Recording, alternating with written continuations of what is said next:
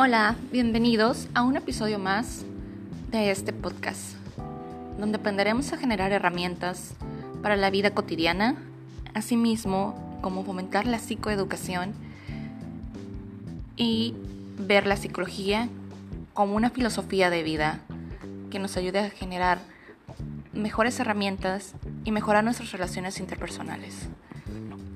Mi nombre es Suset Vázquez. Muchas gracias por estar el día de, aquí, el día de hoy aquí. Vamos a hablar de un tema que considero que es bastante importante, una herramienta muy valiosa. Eh, son las intervenciones infantiles. A lo largo del desarrollo de los niños y en la adolescencia, se va forjando la personalidad y la base de las capacidades básicas a nivel de gestión y manejo de las emociones, asimismo el desarrollo de habilidades sociales. Es por tanto un momento importante para trabajar la inteligencia emocional. Saber comunicarse asertivamente, control de las emociones y expresarlas adecuadamente. Vencer el miedo a hablar en público, gestionar su tiempo y desarrollar autodisciplina y automotivación. Aprender a relacionar con iguales, mayores y conocer y aprender a tomar decisiones adecuadas en relaciones a su edad. Estas son herramientas importantes en la vida de cualquier persona principalmente en la de un niño. Para que estas intervenciones sean efectivas se debe prolongar un tiempo, tener un carácter lúdico y participativo. Asimismo, ser eminentemente prácticas adaptadas a las diferentes edades y distintas realidades de los chiquitines. Como sabemos, o has escuchado el dicho de cada cabeza es un mundo, bueno, esto es realmente verdad. Cada persona podemos tener el mismo estímulo y interpretarlo de una manera totalmente distinta. Una sesión de entrenamiento en habilidades es básicamente vivencial, donde a través de juegos, dinámicas de grupo, dinámicas expresiones, dramatizaciones y ejercicios muy prácticos, se enseñan y practican las diferentes habilidades. Las sesiones se desarrollan habitualmente en formato grupal, aunque también se puede enseñar algunas herramientas de manera individual. Se recomienda para los niños de todas las edades, aunque el entrenamiento sea diferente según el rango de edad. Y me gustaría hacer énfasis en esta parte del rango de edad. Y a lo que me refiero es que no podemos colocar las mismas herramientas en un niño de 10 años a un niño de 5 años.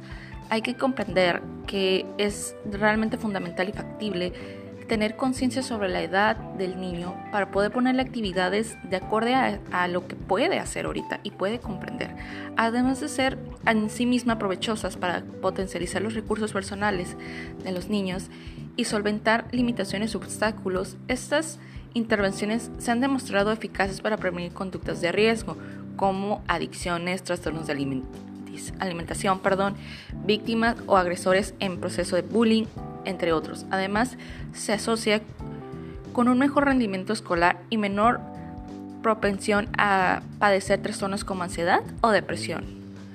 Hay diversas maneras de acceder a estos programas. Los ayuntamientos o comunidades autónomas, autónomas eh, los complementan a veces dentro de los proyectos de algunos centros. E igualmente, los padres y educadores pueden enseñar a sus hijos o alumnos con la formación y entrenamiento adecuados. Estas valiosas herramientas para la vida. También cabe resaltar la importancia de este proceso de intervención a una edad temprana, no únicamente con la finalidad de evitar algún tipo de afección mental, sino también con el fin de involucrarnos un poco más en la educación y desarrollo de nuestros hijos. No únicamente es la parte económica, sino asimismo la parte emocional.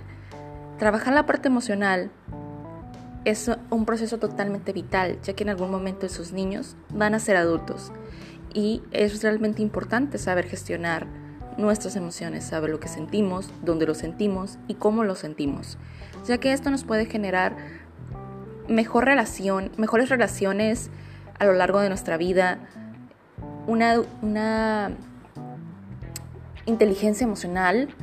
Eh, hay un autor que se llama Daniel Goleman que tiene un dicho, bueno, él dice un dicho de otra persona que es saber enojarse en, con la persona adecuada en el tiempo y momento adecuado. El día de hoy los dejo con esta frase, ya que es muy importante poder reconocer e identificar nuestras emociones, cuándo nos sentimos molestos, por qué nos sentimos molestos, por qué nos sentimos tristes y en qué momento nos sentimos tristes.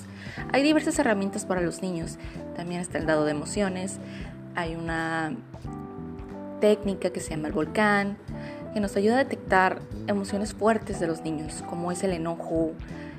Y como sabemos, ninguna emoción es mala. Hay emociones desagradables, pero no podemos decir que enojarse es malo, que sentirse triste es malo, porque cada emoción nos dice algo, algo que debemos trabajar o algo que duele. Muchas gracias por dedicarle tiempo a este pequeño clip que es únicamente con valor psicoeducativo y que tiene como principal objetivo psicoeducarnos día a día. Muchas gracias por tomarte el tiempo del día de hoy.